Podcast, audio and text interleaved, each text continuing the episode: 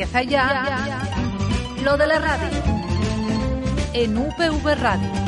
Bienvenidos, hoy tenemos otro especial de lo de la radio, porque el pasado sábado 29 de febrero nos reunimos con Isaac Sánchez, dibujante de cómics, que nos presentó su cómic Taxus.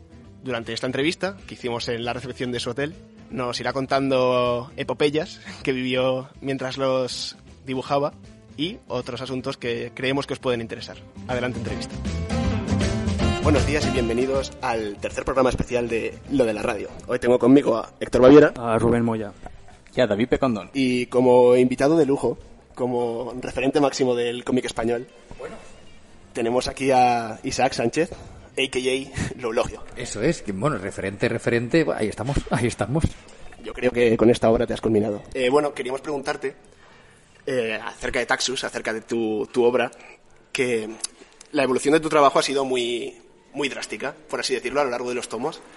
Ha pasado una más entintado a una evolución más digital. ¿Cómo ha sido ese proceso para ti? Pues fundamentalmente fue, fue que quedé con un amigo que es dibujante y, y discutimos un poco, porque yo soy muy tradicional, de plumilla, de que escuchar el rascar de la plumilla en el papel, que la acuarela caótica deje como se embadurne. Y me dijo, prueba el digital un día. Lo probé en su casa y de vuelta a mi casa me había comprado ya un Mac y una tableta. porque me deja experimentar mucho y estoy en una etapa en que quiero experimentar, quiero recuperar sensaciones y el digital me permite mucho más eso. Pero bueno, eh, tam- también al final es una herramienta y es un jugar y el cómic es, es jugar. Qué bonito, qué poético. Eh, quería preguntarte también acerca de los protagonistas de- del cómic de Taxus, acerca de, Anjara, de Laro, de Benito, de Caelio. Eh, ¿cómo, ¿Cómo construyes estos personajes? ¿En qué te inspiras? Bueno, en este caso sobre todo me, me inspiré en que tuvieran un, eh, un sentido en el subtexto de, la historia que quería contar. O sea, aparte de una historia de monstruos, pues yo quiero pintar monstruos, yo quiero pintar hadas y, y me, apetecía pintar pues cosas fantásticas. Pero también quería hablar de algo y quería hablar de, de nuestro destino interior. Eso se refleja mucho en el segundo, en el tomo de la cabra, que habla de que el destino no está escrito en las estrellas, sino en las tripas. De que nosotros somos como somos y no podemos evitar ser lo que somos. Y quería que para cada personaje reflejase una forma en que nosotros eh, luchamos contra nuestro destino interior. Em, Benito es el que se deja sucumbir a toda su cabra, a toda su cabra interior, a todo lo que es él, eh, es incapaz de luchar contra sus impulsos. Eh, Laro es aquel que interiormente está enfermo, pero eso no le impide convertirse en otra cosa. Incluso al final de la historia, eh, estando en su peor momento, sigue transmitiendo que eso no es lo que le define, sino está por encima de su cabra interior. Y Anjara es aquella persona que desde siempre le han dicho lo que tiene que ser, que, que no ha decidido por ella y que tiene que encontrar la forma de, de que ella misma decida. Ni siquiera su interior le ha dicho lo que tiene que ser, sino que los demás le han dicho lo que tiene que ser. Así que los tres tenían que hablar de, de esto, de nuestro destino. Tienen como que definirse a sí mismos en función de, de sus instintos, por así decirlo. Qué bien, qué bonito. Y ya que lo has mencionado, querías hacer tú una historia de monstruos. Y bueno, eh, has usado mucha fauna y mitología cántabra, asturiana, del norte de España en general. Eh, ¿Por qué? ¿Por qué elegiste esto? Eh, básicamente porque me la encontré por el camino y yo daba clase de pintura eh, a señoras que pintaban bodegones y cosas así. Y una señora llamada Maripaz, de Santander, me trajo un libro porque quería pintar un monstruo cántabro. Y empecé a mirar el libro y me alucinó. A mí me encantan los monstruos, me encanta la mitología. Y, me di cuenta de que no se habían hecho historias sobre leyendas mitológicas españolas. Que siempre son griegas o nórdicas. Sí, ninguna celta, ninguna íbera. Y dije, ¿por qué no intentar hacer una historia de fantasía, pero que el ambiente sea nuestra propia mitología, que hay leyendas increíbles? De hecho, lo difícil fue tejer algo que tuviera como un sentido de mundo, porque cada uno tiene su leyenda de su padre y su madre, y darle un sentido de, de mundo completo. Quería preguntarte también acerca de- del segundo tomo, que es mi, mi favorito personal, que La Cabra. Mezclas mucho el onirismo, los flashbacks, con eh, un entintado de- eh, a mano, manual, y en, en cambio el resto de la historia sí que ocurre en digital. ¿Esto lo hiciste aposta o...? Bueno, déjamelo y te lo enseño. Sí, a ver. Porque, ay, cómo me gusta a mí hablar de mis mierdas narrativas. Pues Eh, perfecto. Entonces, Fijaos, aquí quería, usé la técnica como, yo quería reflejar el pasar de un mundo a otro. Entonces, la técnica me ayudó a eso. En el mundo, en las primeras dos páginas, además, si os fijáis, siempre funcionan de dos en dos. Eh, intento que la página par y la impar, como siempre es la que tienes abierta, te genere un entorno. una sensación de unidad. Que esta página no te distraiga de esta, que sientes armonía. Entonces, estas dos páginas funcionan como el mundo normal y corriente, y es lápiz con acuarela. Al ser lápiz con acuarela, eh, consigo, un, consigo un efecto más eh, borroso, más de cuando estás pero no estás. Algo Sí, está un poquito. La acuarela, en diferente que papel, ¿no? Supongo que absorberá de una manera o de otra. Sí, también, también. Pero también está el tema de que aquí no puse tinta, solo puse lápiz. Lápiz con acuarela. Y si os fijáis en la última viñeta de las estas dos páginas, hay trazos de tinta. Solo en la última viñeta. Y no es casual. Es porque las siguientes dos páginas tienen acuarela y tinta. Antes solo tenía lápiz y ahora tiene tinta. ¿Por qué? Porque ahora estamos en otro mundo. Entonces la definición de este mundo es diferente. Este mundo onírico es eh, el peaje por el que pasas antes de entrar a Taxus. Y técnicamente tú puedes notar que no estás en el mismo lugar. Que el ambiente no es el mismo porque uno tiene tinta y aquí tiene tinta porque está empezando a entrar en él. Es, eh, es el, el mundo intermedio. Y cuando llega a Taxus es cuando entramos en el digital. Porque así tienes toda la sensación de que este mundo no se parece en nada, ni en físicamente, ni en armonía, ni, en- ni siquiera en diseño a lo que estabas viendo antes. Tienes un shock visual, que es lo que pretendía, porque el protagonista tiene que tener un shock visual. Incluso la última viñeta, si os fijáis, es, una, es un ojo que se va acercando, pero el último, el último dibujo es como, como la entrada del árbol. Hay un paralelismo entre, esta forma y esta, es la transición. Y por eso hice esa transición de técnica. Me, me acabas de volar la cabeza. Hay muchas cositas que, que me gusta hablar de, de, de mis comeduras de cabeza narrativas porque pienso mucho en ello. Sí, pero la verdad que los pequeños detalles, que por ejemplo yo estoy estudiando diseño gráfico y sí que se nota de verdad que en algún momento tú, dependiendo de la técnica que utilices, porque en diseño utilizamos pues sobre todo mixtas y combinamos tanto acuarela como collage o con cualquier cosa. Sí que es verdad que en esos pequeños detalles eh, es donde se nota de verdad si eres bueno o de verdad eres una persona mediocre. No lo sé, tampoco tienes por qué, por qué tenerlo tan, tan al extremo quizá, pero sí que creo que de forma subliminal el, el lector lo capta. Creo que aunque no sea una cosa evidente que tú como que lo tenga que explicar en plan, mira, esto es así, así, creo que el lector está captando cosas. Y, y si queda algo de eso, yo estoy contento. Al final es usar las herramientas que tienes, visuales y narrativas, para conseguir transmitir emociones. Estamos contando historias y lo que queremos es transmitir emociones. Pues muy original, desde luego, muy... No, yo es que soy. O sea, en este aspecto voy un poco más perdido. Perdona por el. Pero bueno, pero te parece, te parece interesante. No, es bastante interesante, la verdad. Es... De hecho, tengo pendiente leer, leer tus cómics. Perdona por. Bueno, ya, ya, ya, ya verás. Bueno, mira, acabas de ganar un comprador. y bueno, ya que estamos hablando de- del onirismo y, y de los cambios de técnica, eh, me di cuenta de que al, al comprar el tercer libro me lo leí y dije, hay algo que me ha parecido diferente en este cómic, en esta tercera edición. Y luego revisé los dos primeros y me di cuenta de que era el papel. Has usado un tipo diferente de papel. Sí, pero esto es, esto es más técnico que otra cosa. No estaba contento con el papel de la anterior edición y, y trabajamos mucho con la editorial a hacer más pruebas de impresión porque sí que había matices de color que yo estaba sacando en mi ordenador que no estaban... El papel, la porosidad del papel no estaba absorbiendo del todo. Eso yo también tengo problemas. Cuando yo realizo cartelería también tengo esos problemas, así que me siento muy identificado con todo. Entonces, en el tercero trabajamos mucho que el papel eh, pudiera reflejar lo máximo posible la impresión de, bueno, de lo que estaba haciendo. Y bueno, ya pasando a hablar un poquito de- del protagonista que más eh, lleva la trama, digamos, por así decirlo, Benito. Eh, Benito, eh, sin desvelar nada, porque no quiero hacer spoiler, porque es un regalo que no quiero destropearle a nadie. Me encanta la reacción de la gente con, con la historia de Benito. Es, eh, creo que ahí sí que conseguí hacer algo especial. Todo el mundo me lo comenta. Sí, sí, sí, sí. Desde luego nadie, nadie lo ve venir. Desde luego es- nadie lo ve venir.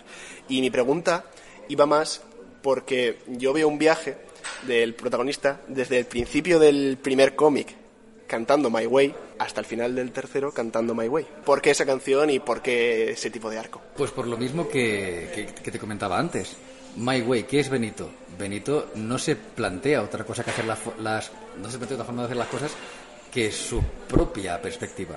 No es capaz de salir de sí mismo y ver la, la big picture que se llama. Él sucumbe a sus instintos. My Way. My Way puede ser algo bueno o puede ser algo malo. En su caso es algo malo. De hecho, no solo termina cantando My Way, sino que... Ah, mira, te voy a enseñar otra cosita. Uy, más regalitos. Sí, sí, sí, sí. Eh, al final hay un bucle narrativo. Hay un bucle narrativo en Laro y en Benito.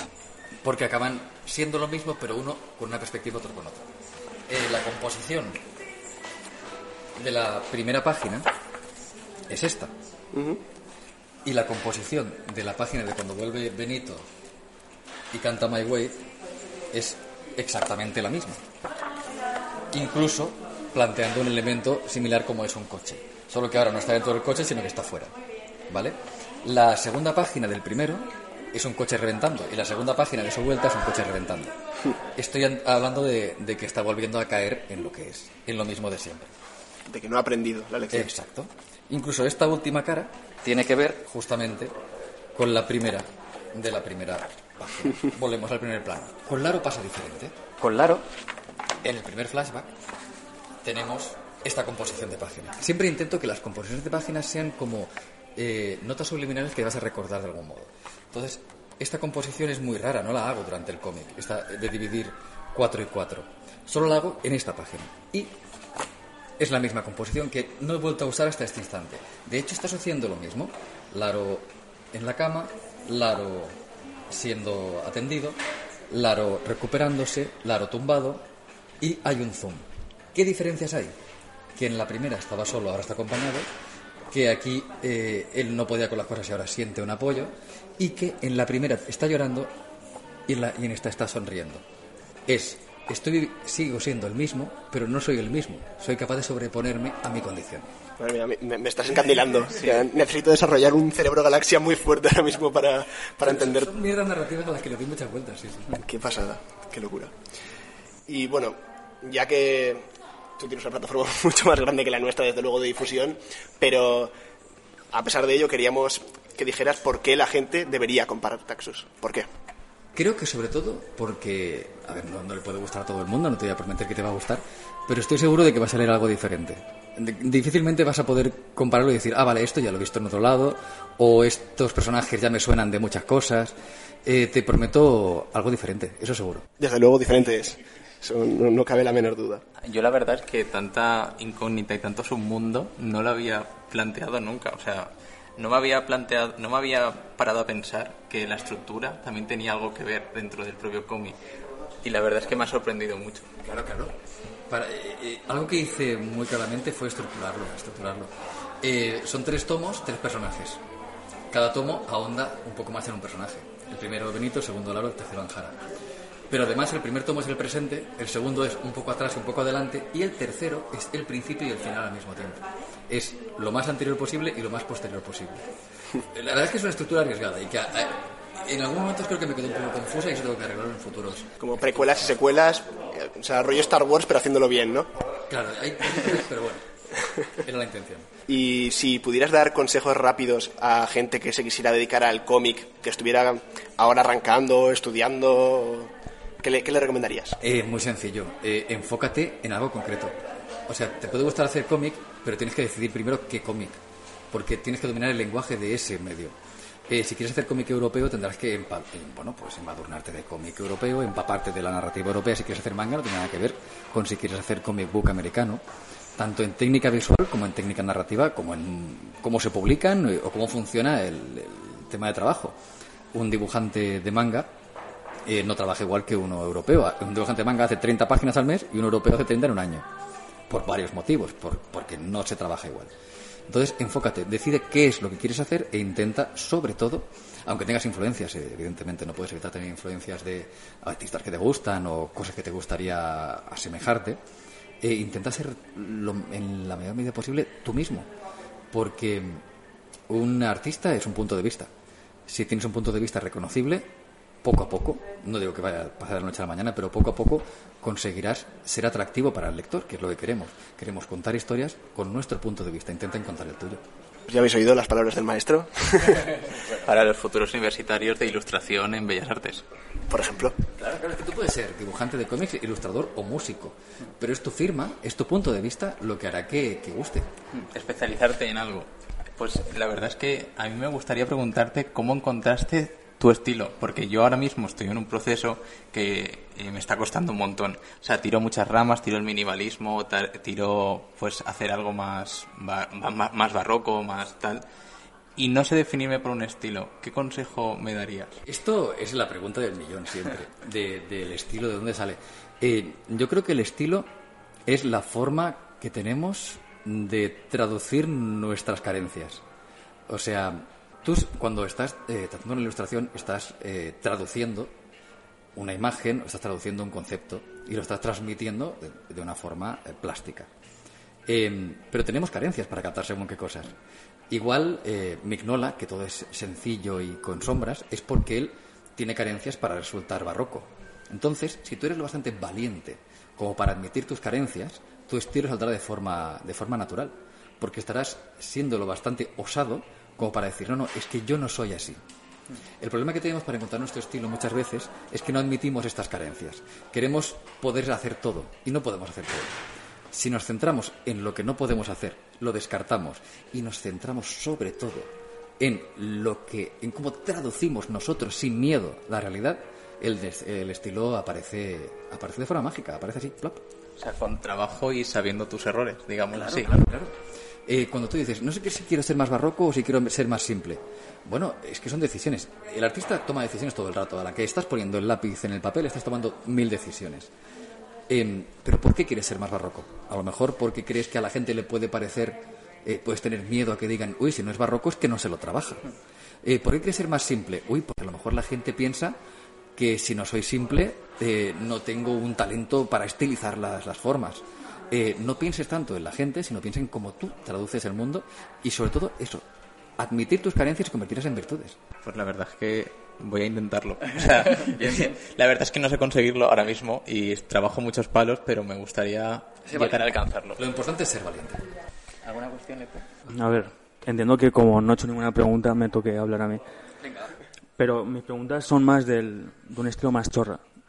Yo te sigo, te seguía, todo el mundo te ha seguido desde YouTube con tus cosas. Tampoco voy a, a o sea, a querer entrar en ese mundillo porque ya está muy hablado, tal.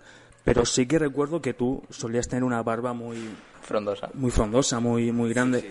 Y bueno, yo tengo una barba también, pero no, no llega a, a lo. Bueno, está, está muy bien tu barba, ¿eh? Está mejor que la mía, debo decir. Incluso cuando estaba frondosa. La tuya es más frondosa. Vale, pero en longitud sí que ganarías. Mi pregunta es la siguiente, y a lo mejor puedes no contestarla si quieres, es un poco chorra. Pero es, eh, cuando llega el invierno, ¿tú la barba la mantenías dentro de la manta o fuera? Ostras, déjame pensar.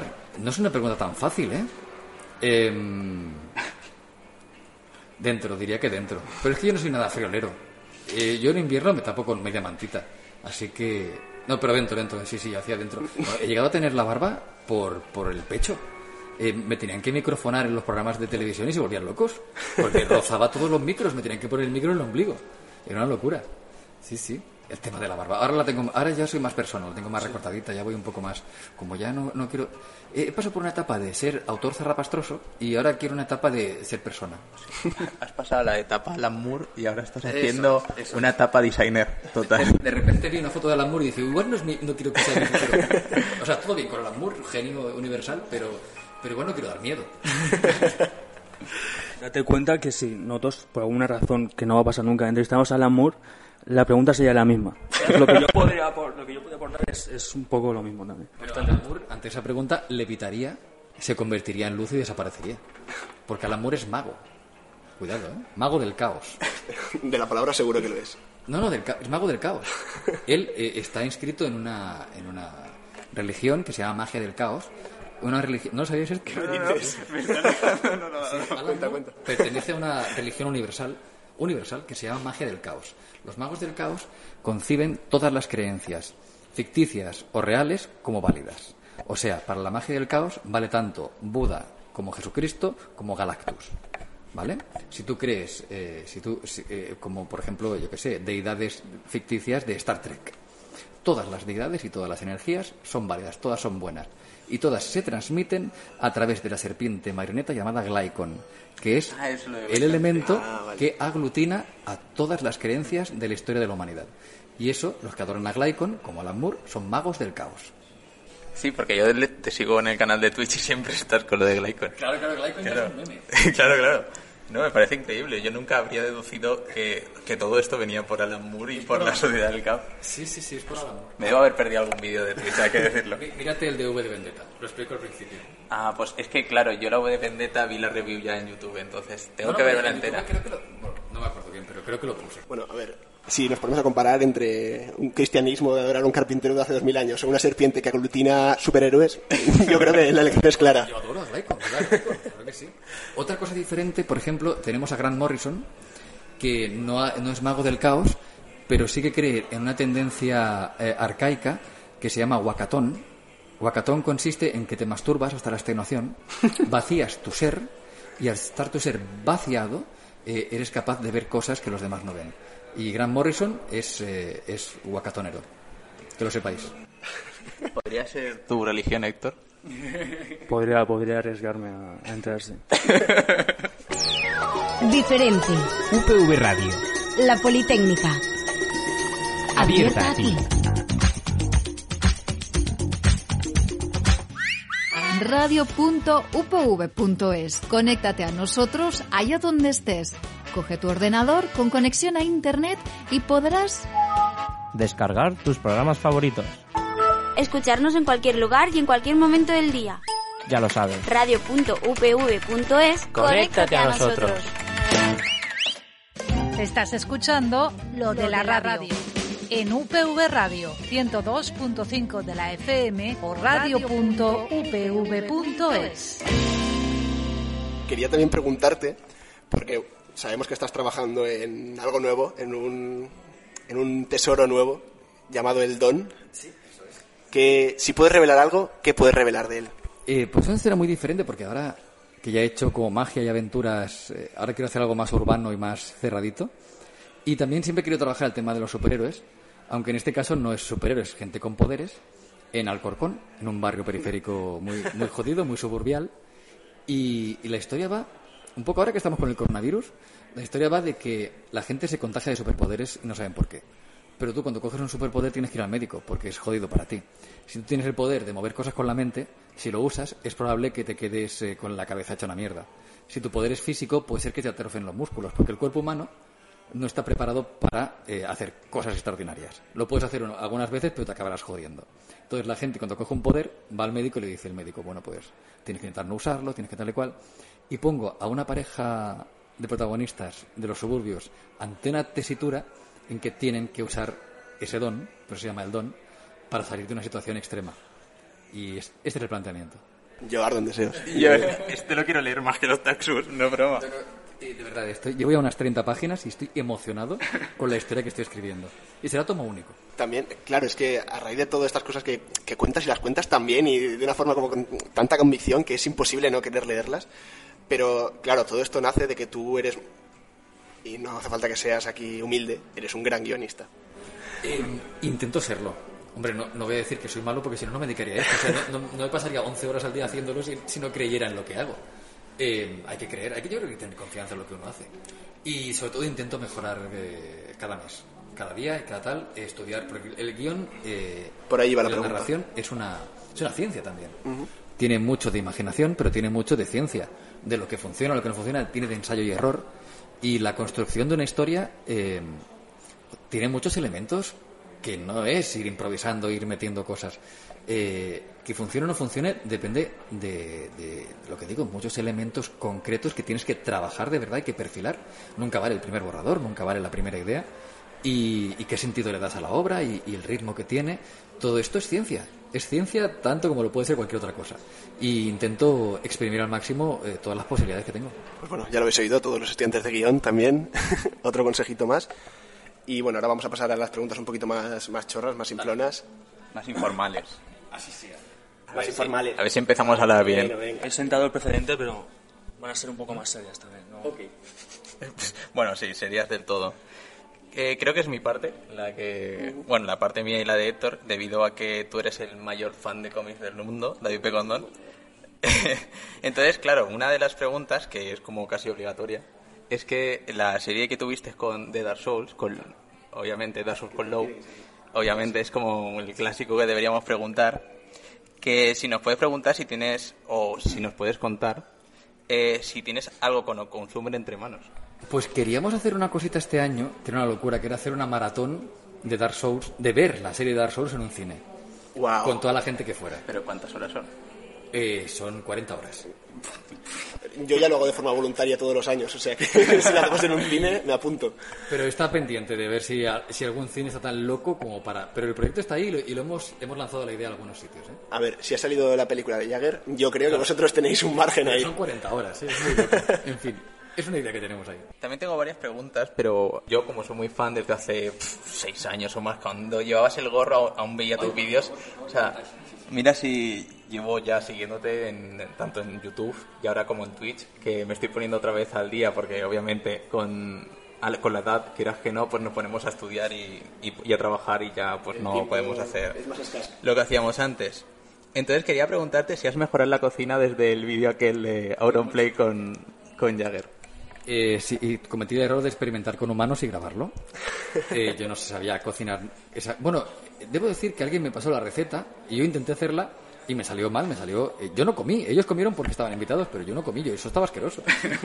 Eh, pero ahora sí que he mejorado mucho. De hecho, tengo algunas cositas, algunas recetas. Yo tengo aquí unas setas con, eh, con unas... mm, ¿Cómo se llama? Con gulas, con, con, con jamón braseado. Con... Yo te hago- mira, te- de verdad, un día, un día voy a mostrar al mundo mis capacidades culinarias que han mejorado mucho porque llevo muchos años viviendo soltero y, y al mismo tiempo pues pues uno tiene que, que no comer siempre pizzas y precocinados y he aprendido un poquito. Y bueno, pues eh, la verdad es que a mí me, me congratula saber que has mejorado porque Menos mal, sí. cuando te vi dije, vaya tela.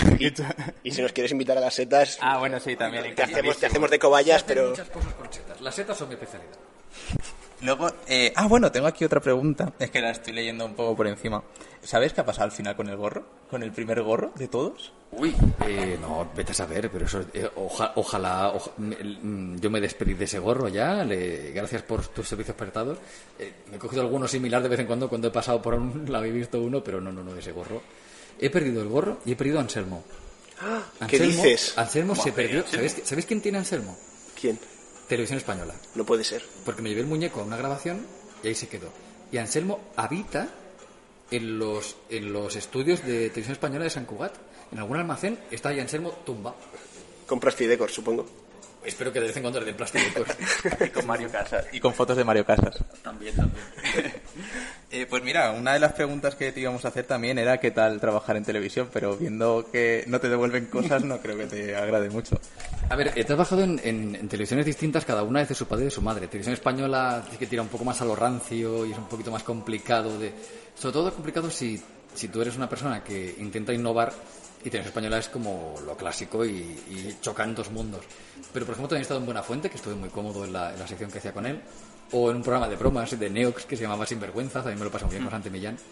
Depende, cada uno tiene más frescura o menos. Lo que sí que se aprende en televisión es que hay mucho más talento del que parece para cualquier cosa. O sea, desde el que pone la luz hasta el que te mueve un poquito la mesa para que la fotografía sea mejor. Tal, uno que viene de que le da a grabar y todo le vale y pone un foco ya, gracias. Eh, aprendes eh, de grandísimos profesionales y toda la- todo, de todo lo que he hecho en televisión he aprendido que, que hay profesionales de los que se puede aprender a cada minuto porque son especialistas. Incluido cuando trabajaste en Sálvame. Ahí no, ahí solo estuve, ahí solo estuve narrando una carrera y no, no aprendí mucho. A- a- aprendí un poco a, a- a esconderme después. Pero no- ¿Emitieron ese programa al final? Sí, sí, sí, se emitió, se emitió el carrerón de los famosos. Vale, por lo Los de Sálvame corriendo por el monte y yo comentando sus, sus gestas. ¿Quieres tú, tú preguntar algo, Héctor? Eh, has hecho contenido para, para tanto YouTube, ahora estás en Twitch y has hecho de momento tres cómics. ¿Cuáles serían las diferencias y sus pros y contras de esas tres audiencias, de esas tres comunidades? Uf, muy complicado esto, ¿eh? Ahora, ahora, ahora me has puesto, no sé qué decir. Yo supongo... Es que al final es entretener. Al final estás entreteniendo. Pero claro, no está entreteniendo igual alguien que lee algo, una historia, en que tú no eres el que entretiene, sino que otros personajes, otras condiciones son las que tienen que, meterte ahí, que cuando tú eres el protagonista de, esta historia, cuando haces un vídeo, cuando estás en, tele o donde sea. Em, sinceramente, creo que no hay tanta diferencia. Creo que al final buscamos algo que nos saque, que nos evada un poco. Y, yo intento evadir, pero intento ser consciente de los mecanismos que hay en cada medio para ello. Pero no creo que. Yo me encuentro ahora con las firmas y con la gente y no creo que haya tanta diferencia entre el lector y, y gente que me seguía de YouTube o de lo que fuera. Bueno, de la tele no me seguía nadie, pero. Yo creo que no hay tantísima diferencia. Y luego ya es una pregunta personal que tengo, porque bueno, nosotros tenemos, nosotros tenemos un programa de radio que es bueno, de la universidad y tal, pero a mí me pasa que cuando me escucho luego grabado, pues me da cierto repelús el, el escucharme, el, es decir, las tonterías, o esas, esa falta de preparación o de cosas. No sé cómo tú, si te ha pasado o si te ha pasado, cómo, cómo lo has llevado. Uy, eh, claro que me ha pasado y me sigue pasando porque eh, la memoria de Internet te lo recuerda totalmente. Eh, yo he hecho vídeos hace años en los que no me reconozco, en que digo, pero bueno, ¿y este imbécil? De hecho, cuando me hacen alguna entrevista en algún lado y de repente ponen, tienes frío, eh, perra, ya ni me reconozco ahí, he, he cambiado mucho. Eh, bueno, tienes que asumir que todas las personas evolucionan y cambian, eh, supuestamente para mejor, o al menos eh, es inevitable el cambio, porque si no, eh, si nos estancamos, la verdad es que dejamos de ser interesantes para los demás. No me refiero al público, me refiero incluso para nuestro entorno y para nosotros mismos. Perdemos interés en lo que hacemos. Hay que moverse, hay que, hay que cambiar. Y dentro del cambio está el arrepentirte de algunas cosas o el ver algunas cosas malas que antes te parecían buenas. Eh, pero tómate la perspectiva lo más ampliamente posible. No, no te limites a lo que has grabado el mes pasado o lo que has hecho el mes pasado con la semana siguiente, sino en cómo en global consideras si eso ha sido el saldo, la balanza es más positiva que negativa año tras año. Yo mínimo pondría años como para valorarte. Vale. Tan simple como siempre. esto. No, sí, Rubén, que- Ah, sí, yo es que tengo una... pre- Bueno, tengo aún dos o tres preguntas. Pero básicamente es sobre eh, las repercusiones y la influencia que... Porque claramente somos una generación que hemos crecido contigo.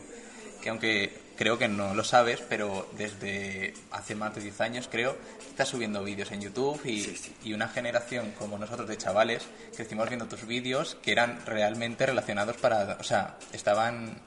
in- ¿Cómo se dice? Inspirados para tus colegas, que los que tú los comentabas para que ellos les hiciera gracia.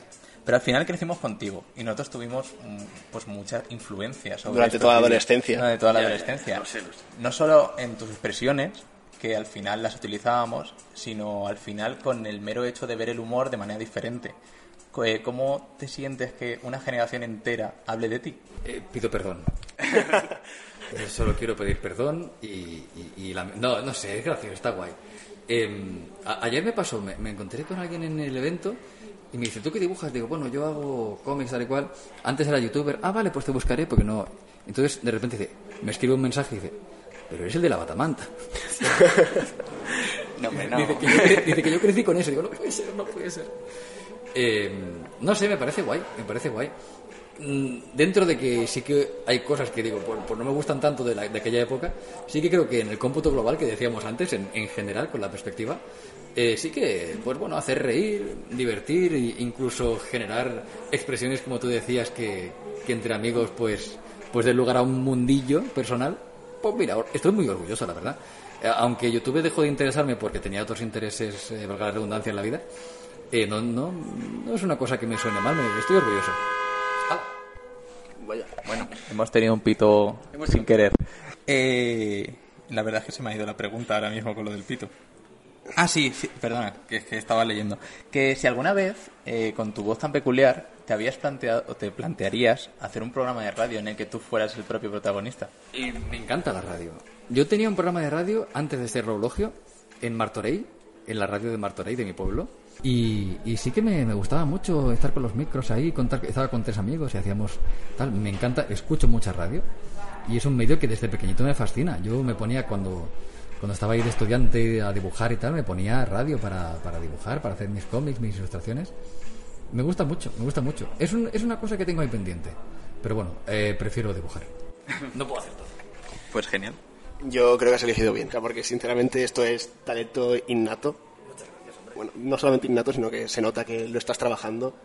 Y, y yo es que cada vez que anuncias que, oye, que igual estoy trabajando en algo nuevo, es que se me hace la boca agua. Y ya para terminar, antes de que se nos quede la grabadora sin batería, quería pedirte, esto es, es opcional totalmente, pero en, en nuestro programa tenemos la mala costumbre de cantar algo al final, al final de cada programa, muy mal. Plan, Pero la canción más sabemos- cutre que se te ocurra. Pero vamos a molestar a esta gente del hotel. Bueno, A mí me da igual. eh, son 30 segundos. Pues, sí. pues mira, vamos a hacer una cosa. Ya que no tenemos que molestar a la gente del hotel y, y tiene que sonar mal, eh, vamos a cantarlo muy flojito y muy inquietante, ¿vale? Vale. Pero yo, yo quiero eh, proponer una canción especial. A ver. Que es cuando los Vengamonjas fueron a, a Café con Low. Pero hace mucho tiempo, ¿eh? Eso no me acuerdo. Lo de, Yo lo de. Sí, una segunda calva. Voy a ponerme una segunda calva, porque una, una, una nunca es suficiente.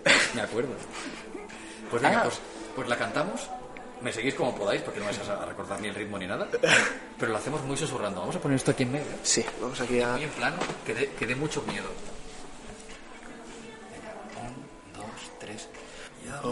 Ponerme una segunda calva, porque una, una, una nunca es suficiente.